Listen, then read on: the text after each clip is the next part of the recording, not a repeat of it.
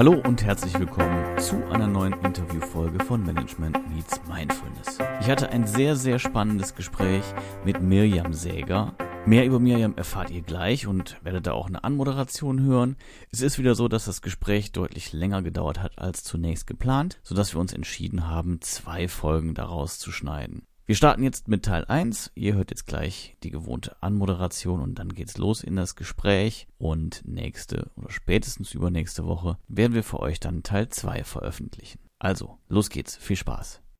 Hallo und herzlich willkommen zusammen zu einer neuen Interviewfolge von Management Meets Mindfulness. Ich bin sehr froh, dass wir heute Mirjam Säger zu Gast haben. Säger mit AE, falls ihr danach suchen wollt. Mirjam hat zwei Leidenschaften, das Lesen und das Schreiben. Als Autorin, Interviewerin und Ghostwriterin hat sie diese Leidenschaften voll in ihr Berufsleben integrieren können.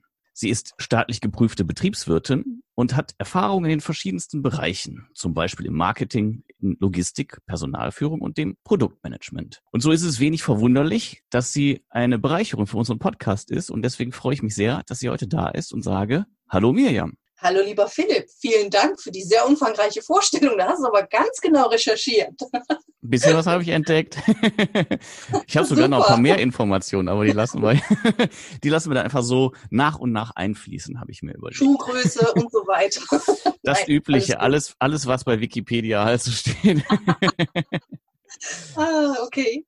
Geht's dir gut, Mirjam? Mir geht es prima heute und ich hoffe dir auch. Ja, danke. Ich freue mich, wie gesagt, sehr. Das Thema Buch, Buchschreiben und sowas, finde ich, sind extrem, extrem spannende Themen. Und da freue ich mich auch, dass wir da gleich noch drauf eingehen können. Ich würde aber gerne ein bisschen anders starten. Und zwar hast du ja einen relativ spannenden Werdegang hinter dir. Und mhm. vielleicht magst du den einfach nochmal so ein bisschen in deinen eigenen Worten wiedergeben. Wie kam es dazu, dass du jetzt das tust, was du tust? Ja, sehr gerne. Also es ist tatsächlich so, ich mache es noch gar nicht so lange mit den Büchern und auch mhm. mit dem Buchcoaching und dem Ghostwriting, erst seit Anfang 2019. Davor war ich angestellt in einem mittelständischen Unternehmen, habe ich sehr, sehr lange gearbeitet, fast 20 Jahre in unterschiedlichen Positionen. Ich habe zwei Kinder und jedes Mal, wenn ich ähm, aus dem Mutterschutz, den ich relativ kurz gehalten habe, zurückkam, wurde ich in eine andere Abteilung versetzt. Fand ich aber super, weil ich mag gern die Abwechslung. Also das heißt, was du eben schon gesagt hast, viel Marketingerfahrung, Produktmanagement, im internationalen Vertrieb habe ich gearbeitet und war schon immer die Texterin im Unternehmen. Also wenn es etwas zu schreiben gab, und das gab es natürlich im Marketingbereich reichlich,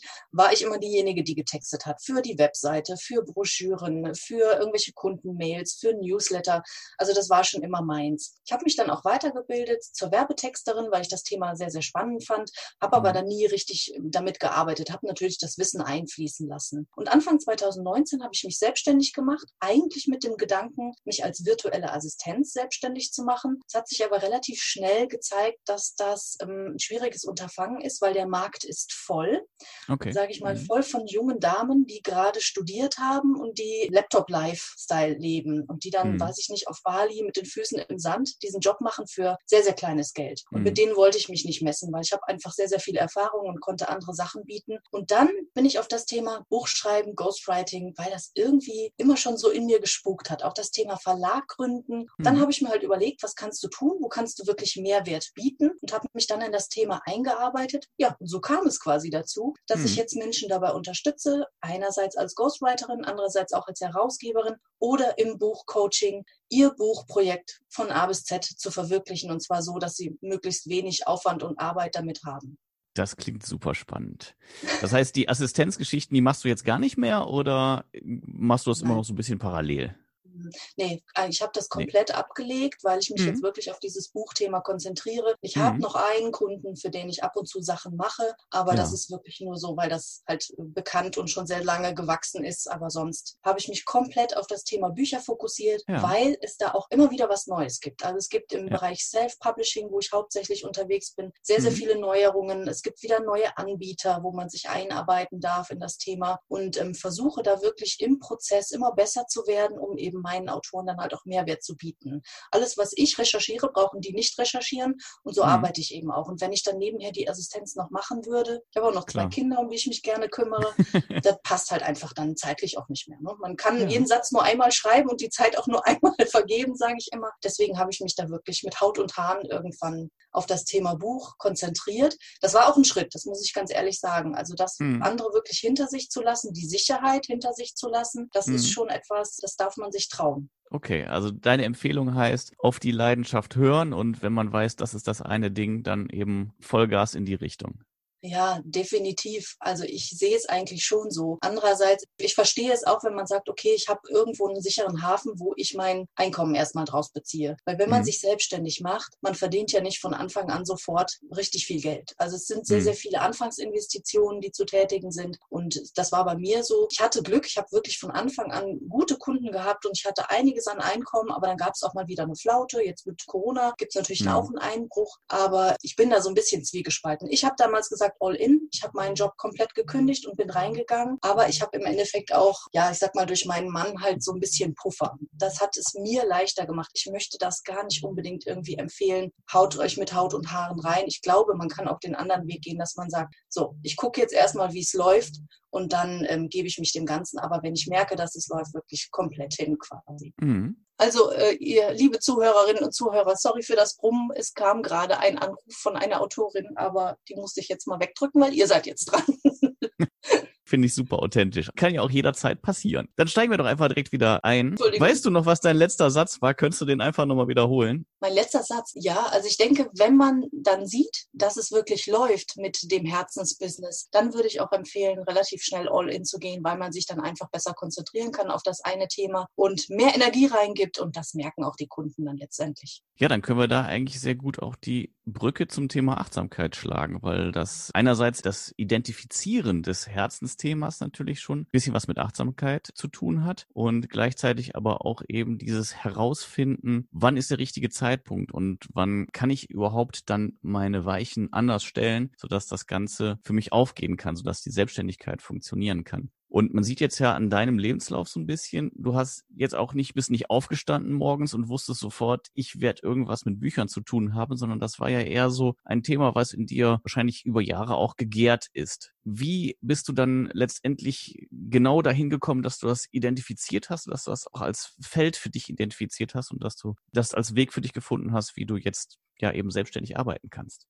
Also es ist, es war wirklich ein Prozess, der sich entwickelt hat. Es war nicht, wie du gesagt hast, ich bin morgens aufgestanden und habe gesagt, jo, ich bin Ghostwriterin. Ich habe aus dem Thema, was ich mitgebracht habe, aus meiner Berufstätigkeit, aus dem Know-how, aus dem Assistenzbereich, aus dem Projektmanagement, aus dem Marketing, bin ich erstmal hingegangen und habe gesagt, wie kann ich Menschen unterstützen, die zum Beispiel, so wie ich, Kleinunternehmer sind oder kleine Unternehmen sind, die sich keine eigenen Texter, sage ich jetzt mal, leisten wollen oder denen das vielleicht zu kompliziert ist. Die darauf mhm. Wert legen, dass ihre Texte aber authentisch so rüberkommen, wie sie das sagen möchten. Mhm. Und damit habe ich angefangen, indem ich einfach Menschen interviewt habe zu ihren Themen. Das waren Reisebüros, das waren Leute aus dem Marketing, das war eine Firma, die im Personalvermittlungsbereich unterwegs ist. Mit denen habe ich gesprochen mhm. und habe im Endeffekt aufgenommen, was sie sagen möchten. Mhm. Für Blogbeiträge, für ihre Webseite, für Newsletter an die Kunden. So bin ich da dran gegangen und habe das quasi dann verschriftlicht. Mhm. Das war mir aber zu wenig, weil ich gemerkt habe, okay, du arbeitest dann mit den Leuten Leuten mal kurz zusammen. Du steigst zwar in ein Thema ein, aber da geht noch mehr. Ich würde gern mehr über die Menschen erfahren. Da habe ich gedacht, naja, wo wird denn viel geschrieben? Ja, in Büchern.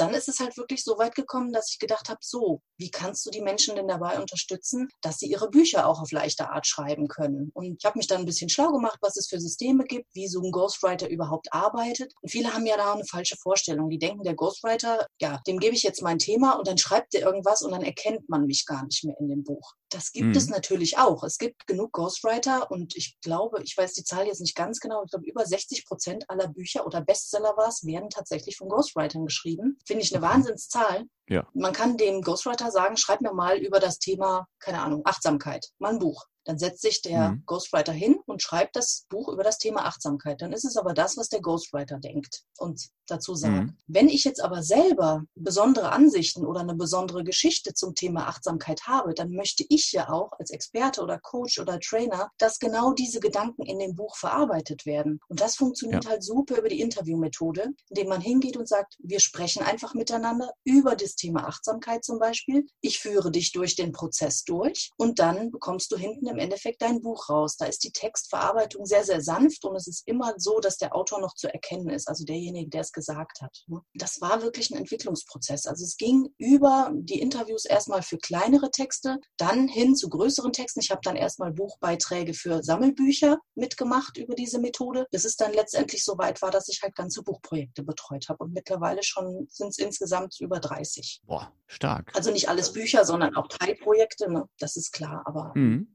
ja, kommt schnell was zusammen.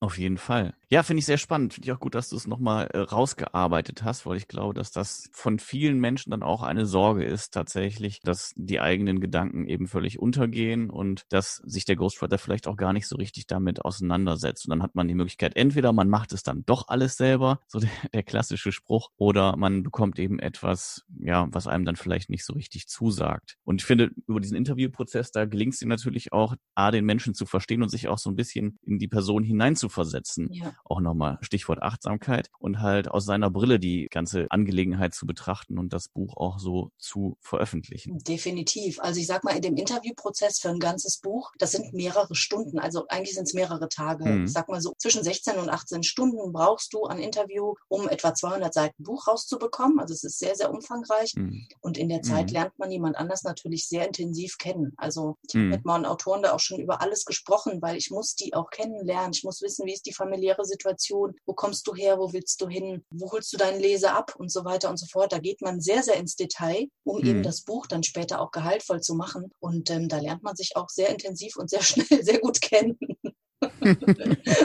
das heißt, da erwachsen dann auch Freundschaften draus. Doch, also auf jeden Fall sind es langjährige Geschäftsbeziehungen, oder was heißt langjährige? So lange bin ja. ich ja noch nicht dabei, also langmonatige ja. Geschäftsbeziehungen, weil ähm, selbst wenn das Buch dann raus ist, damit ist es ja meistens nicht getan. Kein Buch verkauft sich von selbst und ich berate da auch ja. im Bereich Marketing. Was kann man jetzt tun, um zum Beispiel auf Social Media das Buch zu promoten? Wie geht es weiter? Weil ähm, das ist auch so ein Irrglaube, den viele haben. Selbst wenn ich mir einen Verlag suche, der Verlag übernimmt noch längst nicht das Marketing. Gerade bei mhm. Erstautoren mhm. nicht. Da darf man sich gerne selber drum kümmern. Das mhm. wollen die sogar im Exposé angegeben haben. Ne? Wo, was hast du für eine Reichweite? Wo, auf welchen Social Media Kanälen bist du unterwegs? Okay. Und dann möchten die gerne, dass man sich auch um das Marketing kümmert. Also, wenn man Stephen King heißt, ist es wahrscheinlich etwas einfacher, aber für Menschen, die, sag ich jetzt mal, gerade Expertenthemen haben und die das ja. Buch vielleicht auch eher so ein bisschen als Marketinginstrument oder als Visitenkarte betrachten, für die ist es halt über einen Verlag, klar, es macht nochmal was anderes her, wenn es ein Verlag ist, aber trotzdem übernimmt der längst nicht alles. Der mhm. Verlag ist dafür da, dass er die Bücher in den Handel bringt. Und ähm, als Self-Publisher muss man sich da halt einfach ein bisschen mehr kümmern, aber es ist durchaus auch möglich. Mhm. Was sind denn das für Leute, die Bücher schreiben? Jetzt hast du es gerade schon mal angedeutet, was die Motivation sein kann. Welche äh, Typen wenden sich an dich? Sind das in erster Linie Unternehmen oder sind das eben auch Privatmenschen, die Geschichten zu erzählen haben? Wie mhm. sieht das so aus bei dir? Also es sind hauptsächlich Unternehmer, muss ich wirklich mhm. sagen. Es sind aber auch Einzelunternehmer, also es sind wirklich Leute aus dem Bereich Coaching, Speaking, Training oder Unternehmer mit kleinen bis mittelständischen Unternehmen, die einfach sagen, ich möchte die Geschichte von mir und von meinem Unternehmen oder meinem Werdegang erzählen. Coaches natürlich ganz häufig, die dann sagen, ich erkläre, wer ich bin, warum ich das tue, was ich tue und wie ich es tue, um den Menschen erstmal mich damit so ein bisschen näher zu bringen, damit die dann später auch ein Coaching bei mir buchen. Also das ist ein ganz mhm. klares Marketinginstrument. Ja. Einzelpersonen, die nur ihre Geschichte erzählen wollen, habe ich bis jetzt noch nicht gehabt. Geht mhm. auch, aber da ist mhm. natürlich der Kostenfaktor häufig, sage ich mal, so ein bisschen ein Problem, weil ähm, mhm so ein Buch ähm, herzustellen, das sind etwa drei bis 500 Arbeitsstunden, die dahinter stecken. Und das ist natürlich Boah. jetzt nichts, was es für 5,95 Euro gibt. Ja. Also da sagen dann viele, oh ja, nee, dann gucke ich doch mal, wie ich das selber mache oder was auch immer. Ne? Ja. Ähm, deswegen sind es hauptsächlich Unternehmer, die aber erkannt haben, dass das Buch eben ein super Marketinginstrument ist. Ich sage ja immer ganz frech, Bücher sind die neuen Visitenkarten.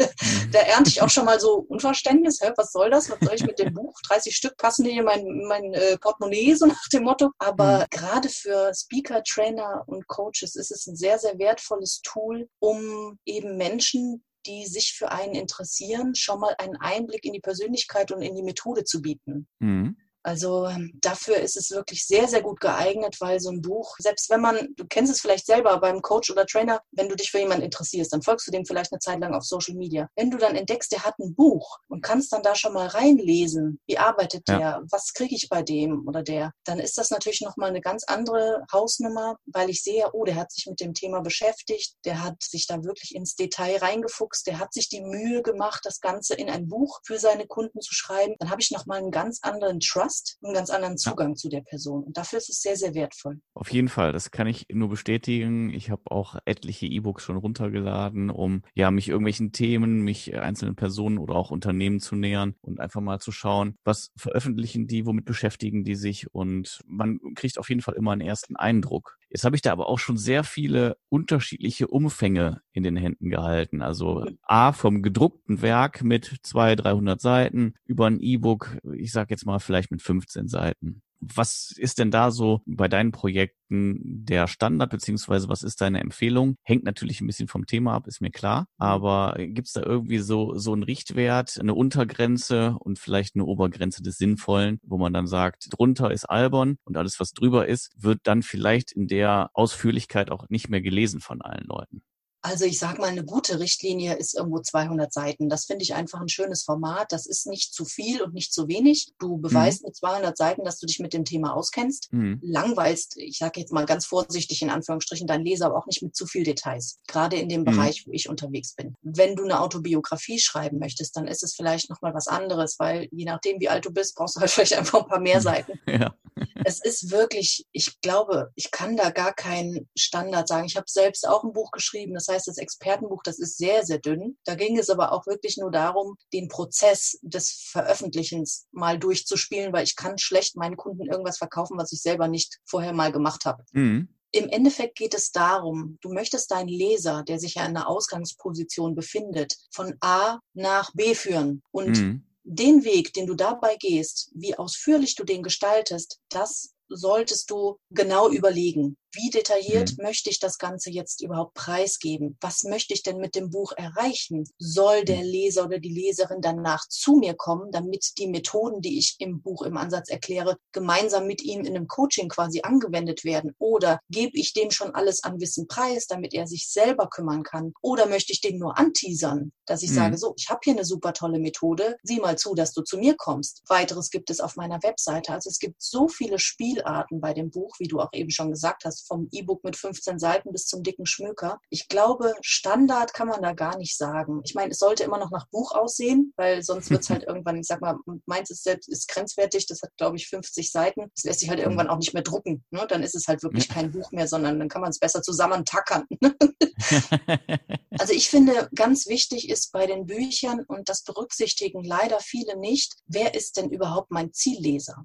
Weil wenn ich mhm. den von Anfang an sehr genau definiere, das kennst du aus dem Marketing auch, ne? die Buyer-Persona ja. ist, ist die also. Leser-Persona, gibt es genauso. Je genauer ich mhm. den oder diejenigen identifiziere und je genauer ich für den oder diejenige schreibe, umso eher hole ich die auch ab. Und zwar nicht nur während des Schreibprozesses, indem ich die Sprache aufnehme der Zielperson oder auch genau weiß, wo die Triggerpunkte sind, sondern auch später im Marketing. Weil je genauer ich die schon identifiziert habe, umso genauer kann ich sie später auch ansprechen und sagen, so guck mal, ich habe hier ein Buch geschrieben, das ist genau für dich in dieser Situation ja. XYZ. Da versuche ich meine Autoren auch immer sehr genau hinzuführen, dass ich sage, für wen schreibst du denn überhaupt? Weil viele sagen, ja, hm, schreib das auch für mich. Das ist auch für ein Ego, das ist sehr schön. Die Diskussion hatte ich gerade gestern noch. Dann hieß es ja, aber dann ist ja mein Stil gar nicht mehr zu erkennen. Ja, aber es ist immer so, dass der Leser es gut lesen können darf. Und ähm, da ja. ist so ein bisschen, ne, der Köder muss dem Fisch schmecken und nicht dem Angler. Ne? Also, Auf jeden Fall. Das muss man, glaube ich, sehr genau abwägen zwischen dem, wie ist mein Stil und was lässt sich gut lesen. Es gibt Autoren, die haben super Stil, das, das lässt sich super gut lesen, aber es gibt halt auch Menschen, die äh, haben Sätze über, keine Ahnung, eine DIN A4-Seite und das ist halt auch sehr ermüdend dann ne, für den Leser. Also da darf man gerne die Balance finden zwischen den beiden Dingen und das versuche ich halt mit meinen Autoren so rauszuarbeiten.